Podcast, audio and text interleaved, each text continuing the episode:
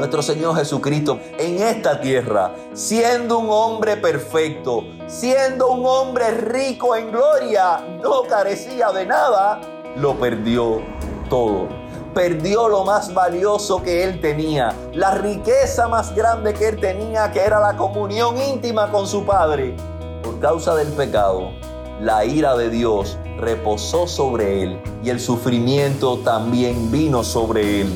Pero después de la gloriosa resurrección, una vez más se sentó a la diestra de Dios para gozar con Dios para siempre y compartir con Dios la gloria que él había tenido en un principio.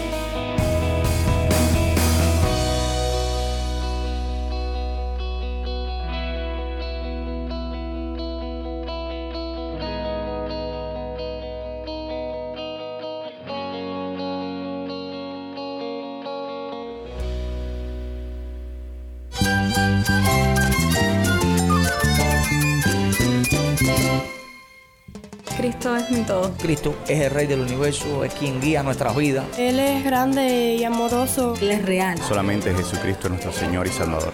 Es mi guía quien me fortalece. En Cristo Jesús hay esperanza, hay paz. Y nuestro Dios es un Dios de rescate. Estás escuchando a El Faro de Redención. Cristo desde toda la Biblia para toda Cuba y para todo el mundo.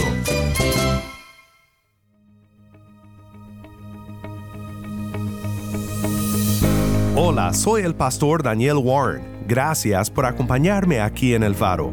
En esta semana, como solemos hacer aquí en El Faro, compartimos predicaciones desde Cuba.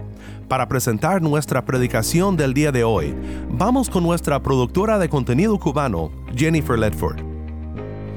Muchas gracias, Dan. Y hoy vamos con el pastor William Chávez. El pastor William nos trae un mensaje sobre el sufrimiento y la soberanía de Dios.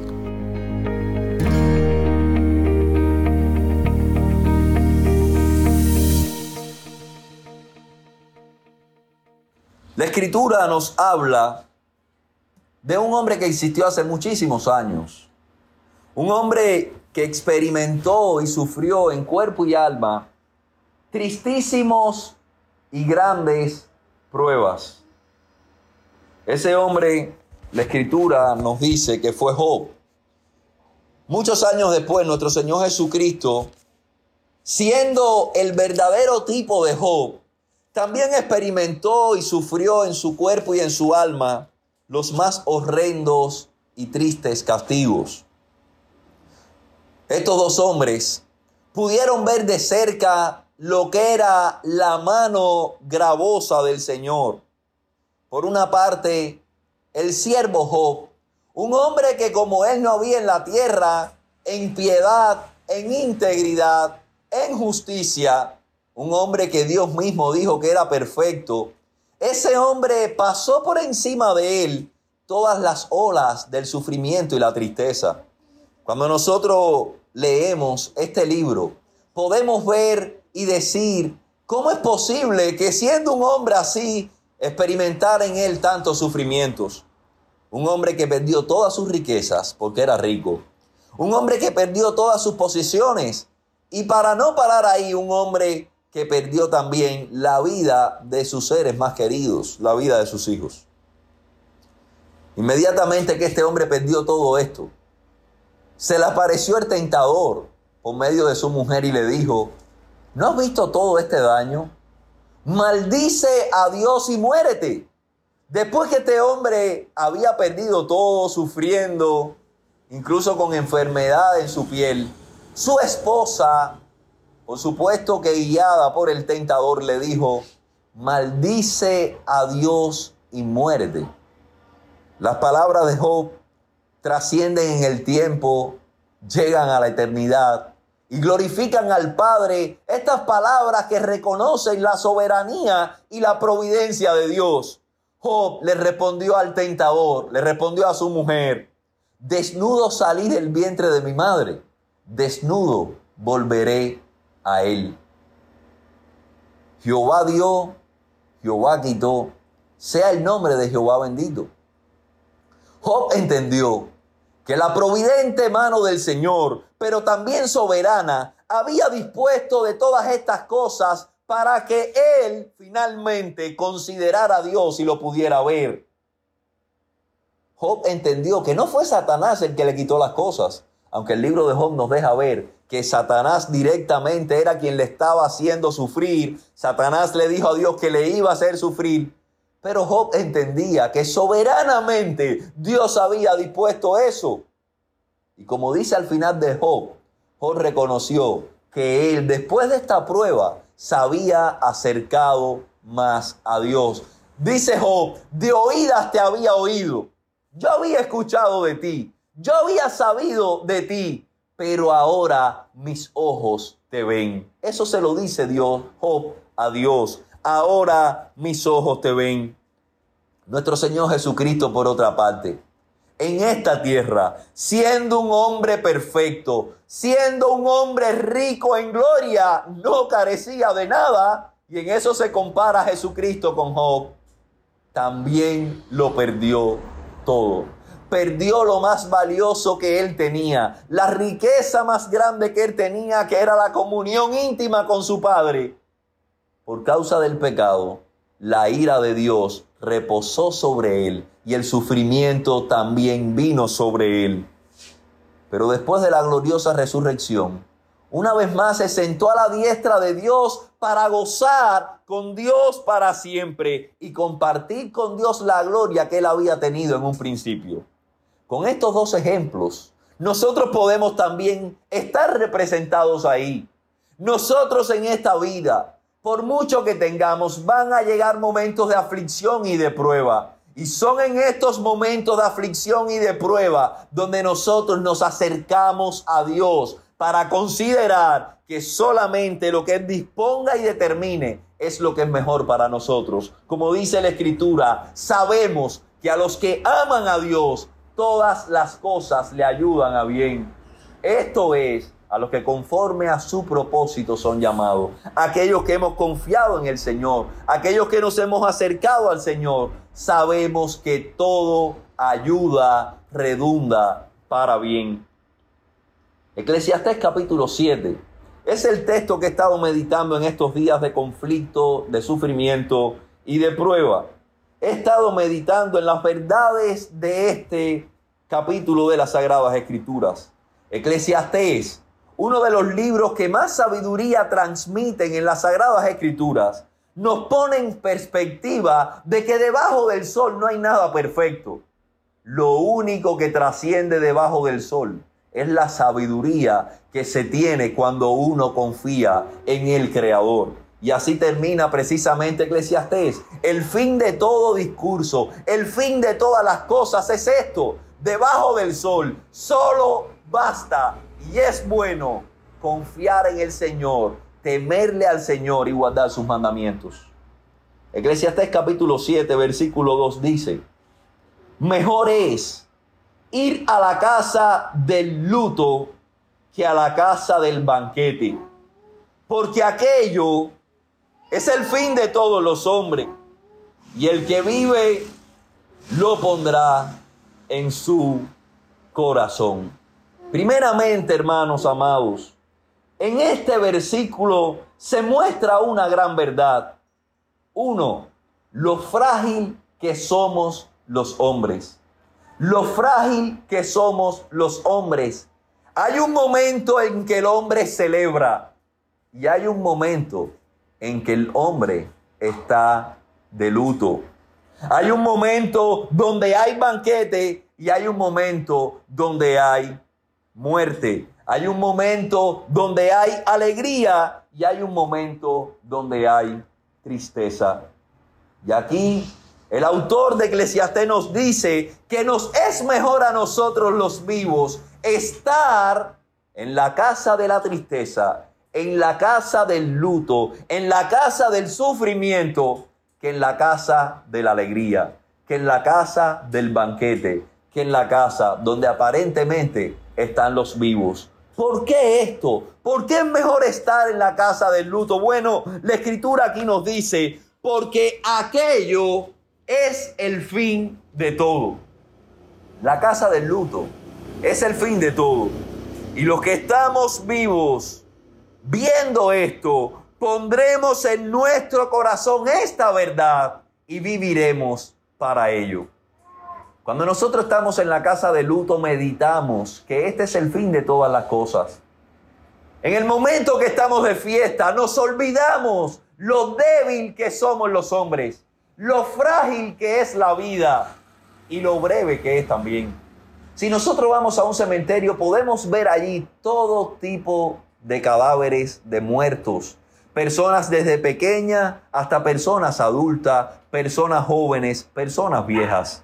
Esa es la vida. Un fin donde todo se acaba en un cementerio. En las tumbas está recogida y resumida la vida del hombre. Nosotros podemos mirar en una bóveda y ver la fecha de nacimiento y la fecha de despedida. ¿Y qué es lo único que separa eso? Una plequita. Esa es la vida del hombre. De 1900 tanto a 2000 tanto. Una rayita separa esas dos fechas. Esa es la vida del hombre.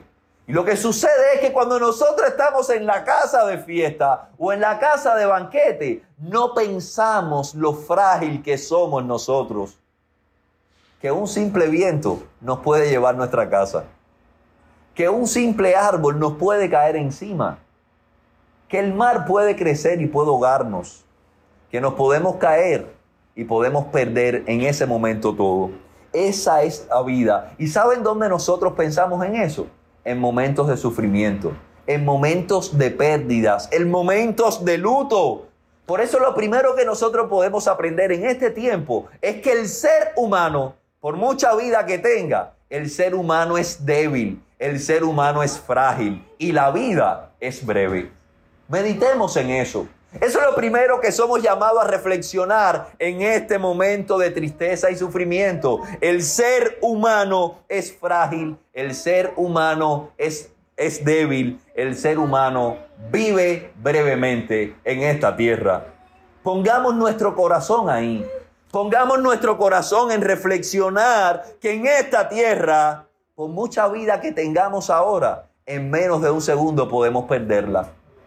No importa la juventud, no importa la edad, no importa la salud, la muerte nos puede tocar la puerta a cualquier hora. Lo segundo que podemos meditar en este capítulo 7 es el versículo 13 y 14 de este capítulo. Versículo 13 y 14 dice allí la palabra del Señor, mira la obra de Dios. ¿Quién podrá enderezar lo que Él torció?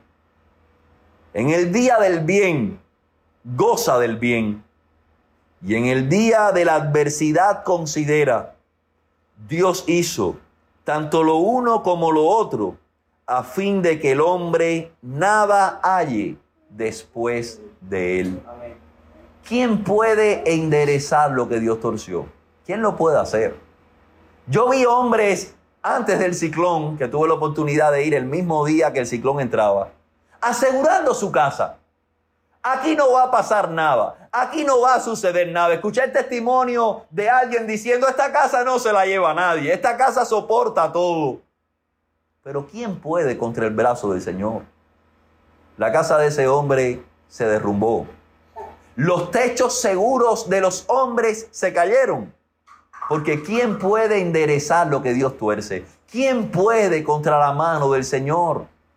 Por muy alto que el hombre se suba, huyéndole a la altura del mar, en esa altura el hombre puede perecer. En esa altura el hombre puede perecer. Por muy seguro que parezca el búnker donde el hombre se cubra del desastre natural, dentro de ese búnker le puede dar un infarto y su vida también perecer. ¿Quién puede contra el brazo del Señor? Esta tormenta nos enseña eso. Nadie puede enderezar lo que Dios orobe. Esa frase, árbol que nace torcido, jamás su tronco endereza, ha salido de las escrituras. Porque el árbol que Dios, por naturaleza, lo haga jorobado, nadie puede enderezarlo. Nadie puede.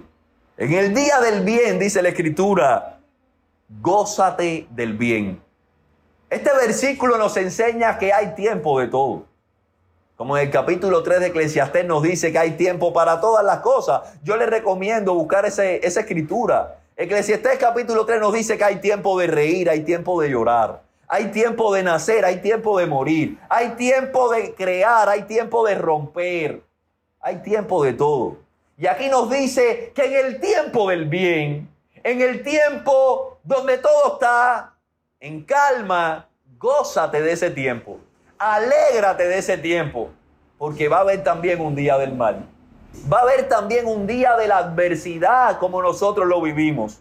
Que la semana pasada quizás todos estábamos haciendo las cuestiones naturales de nuestra vida. Y de pronto todo cambió. Ahora hay escasez de alimentos. Quizás tú dices, a mí mi casa no le hizo nada. Pero tienes otros baños, no hay comida, no hay electricidad. Tenemos crisis, no hay agua. Algo tan vital como eso. No hay agua. Entonces, en el día del bien, gózate el bien, porque va a venir el día del mal. Hay tiempo para todo, hay tiempo de disfrutar, pero hay tiempo de tristeza. Y los hombres viven como si el tiempo de tristeza no fuera a llegar.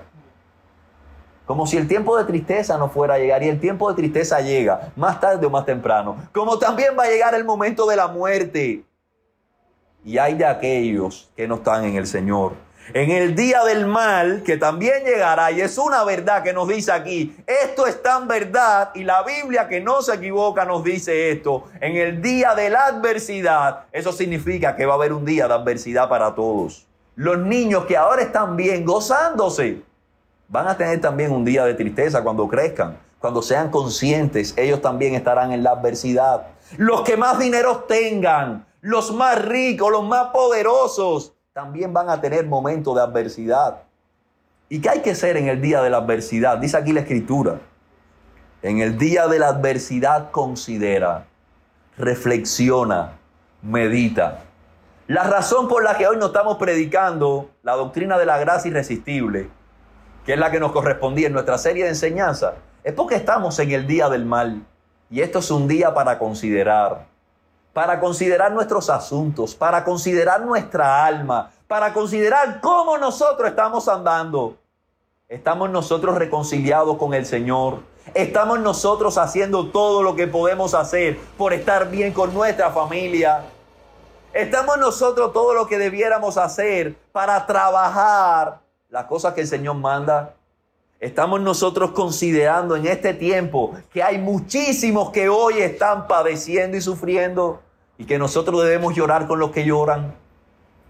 Eso es considerar tiempo de adversidad.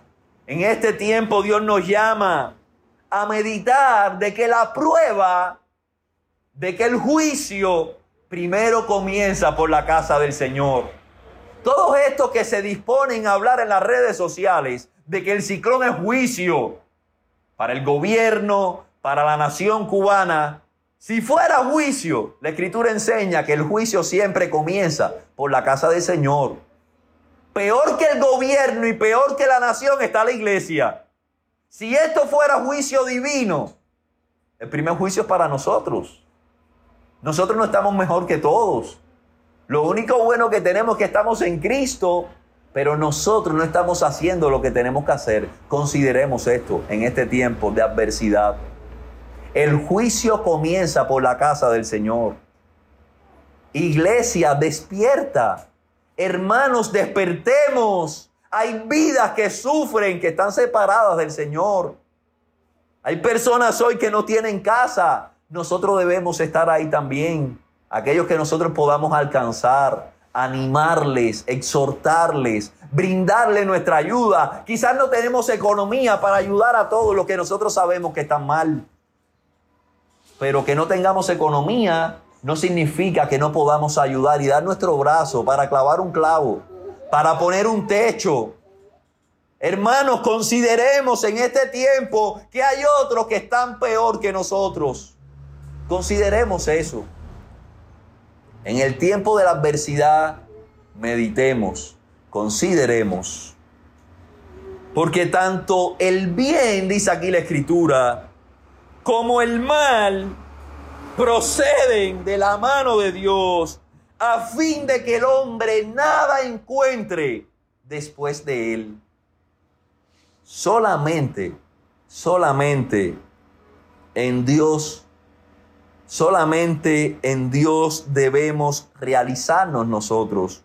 En el día del bien, gocemos del bien, pero encontrando a Dios. Y en el día del mal, consideremos, meditemos, pero también encontrando a Dios. Dice aquí el texto, Dios hizo tanto lo uno como lo otro. Aquí no dice que Dios hizo el bien y el diablo hizo el mal.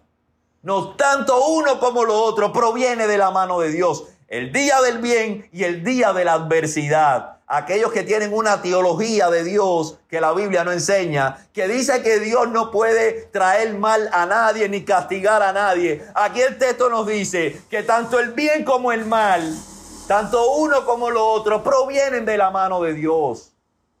Nosotros no lo entenderemos, pero debemos saber que esto proviene de su mano. Para que encontremos en esto a Dios, para que el hombre nada halle después de él. Nada halle después de él.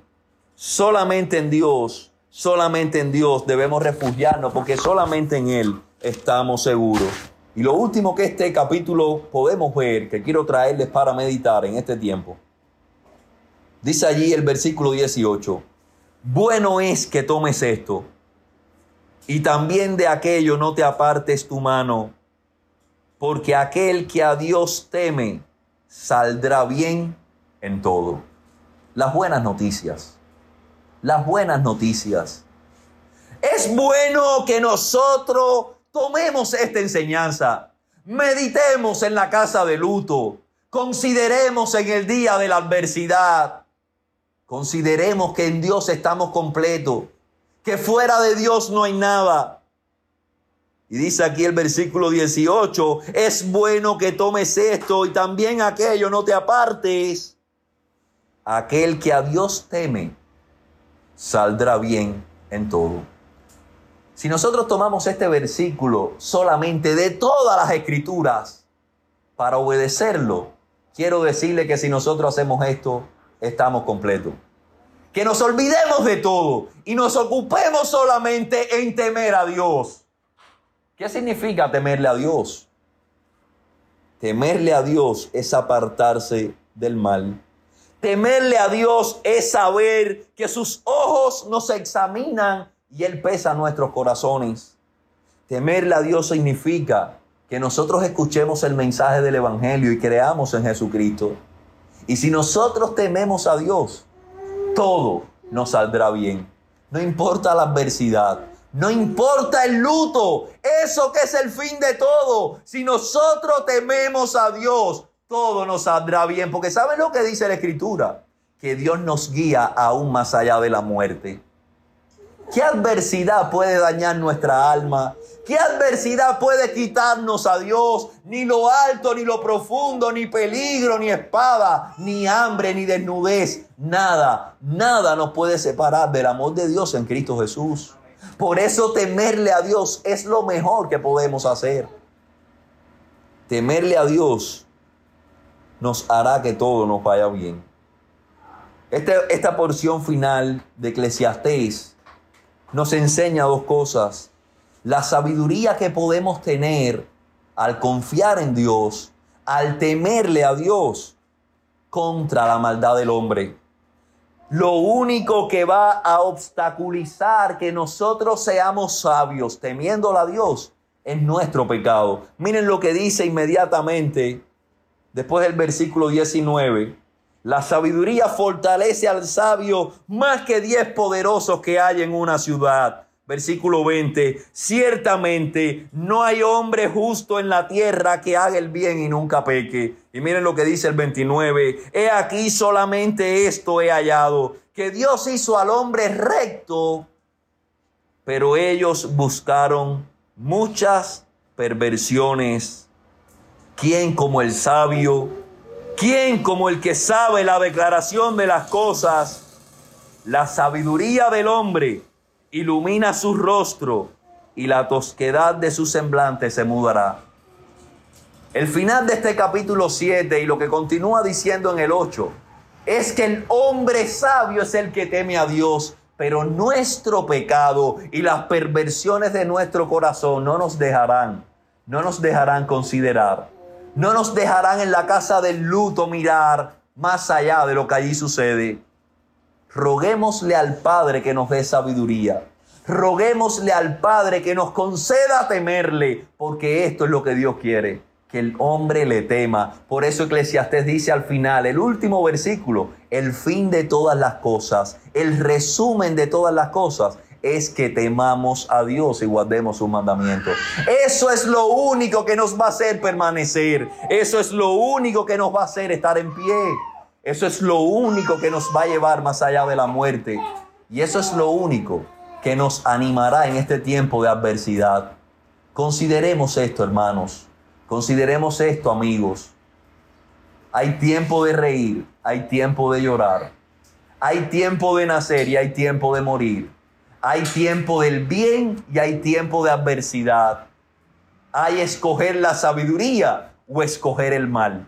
Que Dios quiera que nosotros escojamos la sabiduría para temerle a Dios, porque solo los que temen a Dios gozarán del bien. Solo los que temen a Dios, todo, todo dice la escritura que no se equivoca, todo les saldrá bien. Solo los que aman a Dios todas las cosas les ayudan a bien. El mensaje del Evangelio llega a cada uno de nosotros como mensaje del cielo para traernos a nosotros refugio en el momento del luto, en el momento de la adversidad. El mensaje del Evangelio nos hace sabio, ilumina nuestro rostro para que entonces nuestro duro semblante cambie, nuestro duro corazón cambie y nosotros encontremos a Dios detrás del sufrimiento y detrás de la adversidad. Quiera Dios que nosotros creamos en Cristo como nuestro Salvador, reconozcamos nuestra maldad y pecados y vengamos al Padre de gloria para gozar de Él para siempre. Que el Señor ilumine con su palabra y su espíritu nuestros corazones. Para la gloria de su bendito nombre les invito a orar. Padre celestial que moras en los cielos, a ti sea la gloria, oh Señor.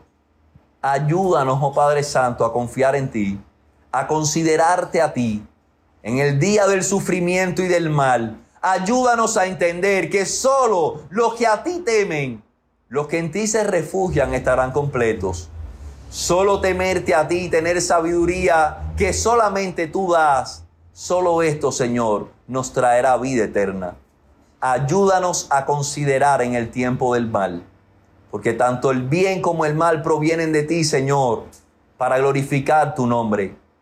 Y no que, Señor, que tú seas responsable del mal, sino que tú usas el mal para nuestra gloria, para nuestra exaltación, para que con nuestra exaltación tú seas levantado en lo alto. A ti, Señor bendito, glorificamos. A ti, Señor bendito, exaltamos. A ti, Señor bendito, reconocemos como nuestro único y verdadero Dios. En el nombre tuyo pedí, hermanos.